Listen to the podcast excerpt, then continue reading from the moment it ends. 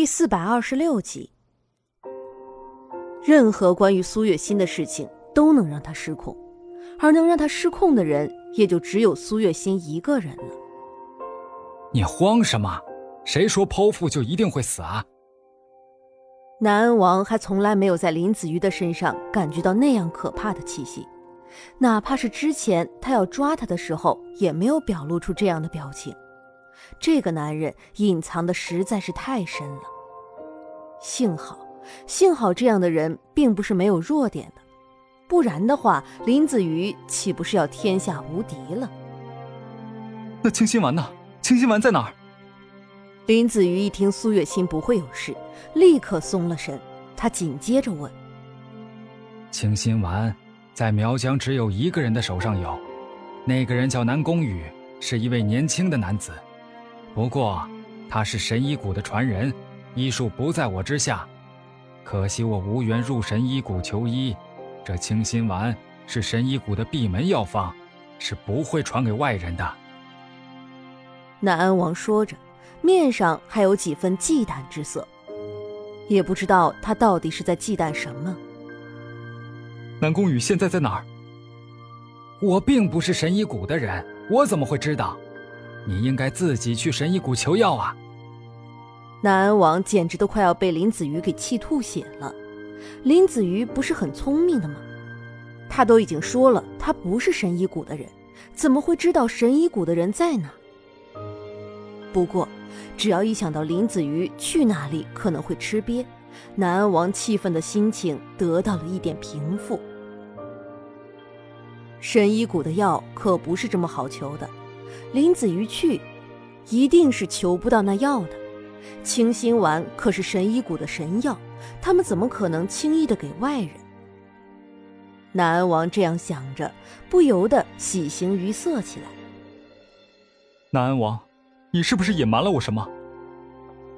林子瑜在察言观色这一方面可也是一把好手，南安王面上的表情自然是逃不过他的眼睛的。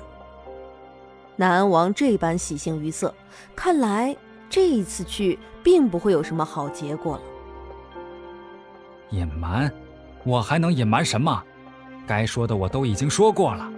至于你去不去，怎么去，那就不在我的考虑范围之内了吧。南安王的面上还带着嘲讽的笑，反正他现在应该也是逃不出去了，还不如就这样破罐子破摔。林子瑜想要他的命。他给他就是了。哼，最好是这样，否则我一定不会放过你的。林子瑜冷冷的一笑，随后袖袍一甩就离开了。而南安王在林子瑜离开之后，原本是想试图离开的，但直到他动了动身子，才发现自己已经被固定在一根柱子上了。林子瑜。南安王气得脸上青筋暴起，使劲的挣扎着。林子瑜一定是上天派过来给他带来灾难的吧？真的是要气死他了。南安王挣扎无果，只能眼看着那根蜡烛慢慢的燃尽，四周又重归黑暗了。就在南安王待在昏暗的地牢里，没有办法保持平静的时候，林子瑜。也终于是到了神医谷。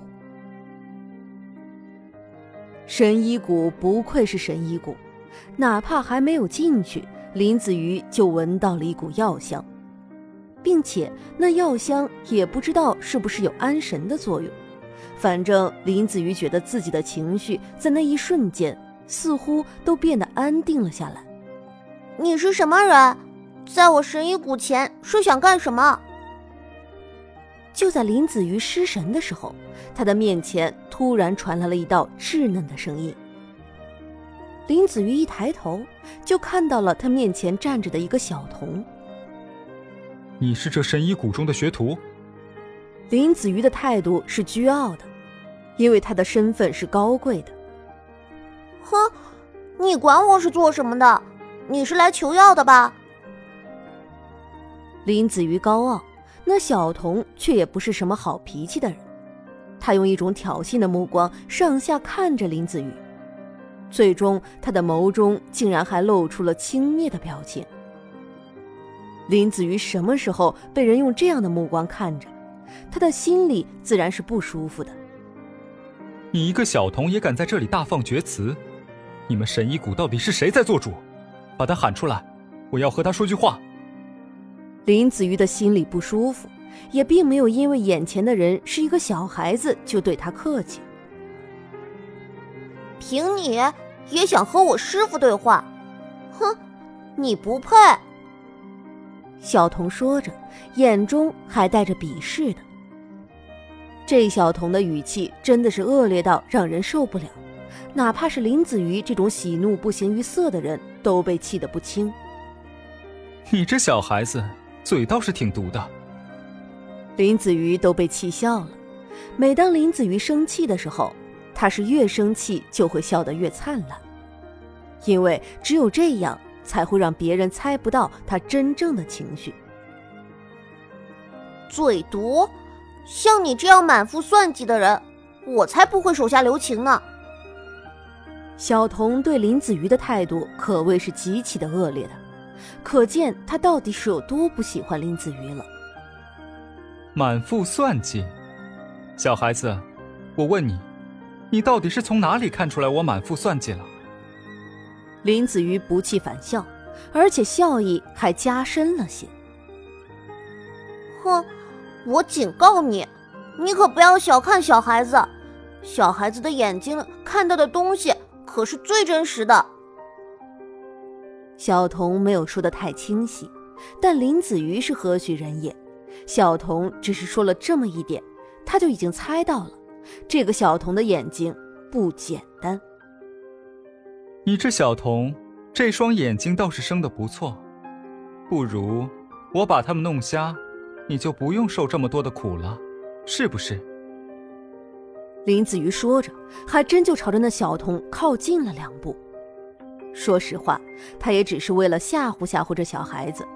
没想到的是，这小孩子竟然还真就跟他较起了真，一下子就这样咬住了他的手。啊！就算是再怎么心机深沉，林子瑜也是血肉之躯。更何况那小童嘴下根本就没有留情，如果不是因为面前的人是个小孩子，他恐怕是早就一巴掌打上去了。你这小孩子还真是恶毒，我不过是和你开个玩笑，你怎么就这么狠？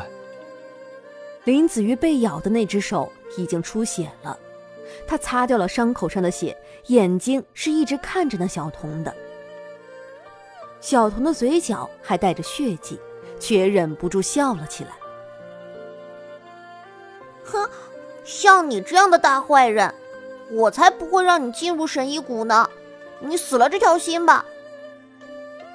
小童的话音刚落，他整个人就好像是凭空消失了一样，瞬间就不见了踪影，几乎是在林子瑜都没有反应过来的空档。喂，小童，小童。不知道你认不认识那个叫南宫羽的人？林子瑜终于体会到什么叫偷鸡不成反蚀把米了。可是苏月心的病刻不容缓，若是他不把药拿回去，恐怕苏月心会死。林子瑜有预感，这一次求药是不会那么顺利的。可是为了苏月心，他也不得不受了这份屈辱。喂喂喂，你在这里吵什么？不知道这样很打扰我睡觉的吗？就在林子瑜一连喊了很长时间之后，终于在他的上手传来了一道声音。林子瑜一抬头，就看到在他旁边的一棵树的树枝上躺着一个人。因为光线的原因，林子瑜并没有看清楚那男人的脸，但是林子瑜直觉，这个男人在神医谷的身份应该不低。你是何人？出于疑惑和试探，林子瑜不动声色地问：“你来到我的家，却又问我是谁？你难道不觉得你这句话有些矛盾吗？”南宫羽依旧是躺在那里，连起身看一看下面的人是谁的欲望都没有。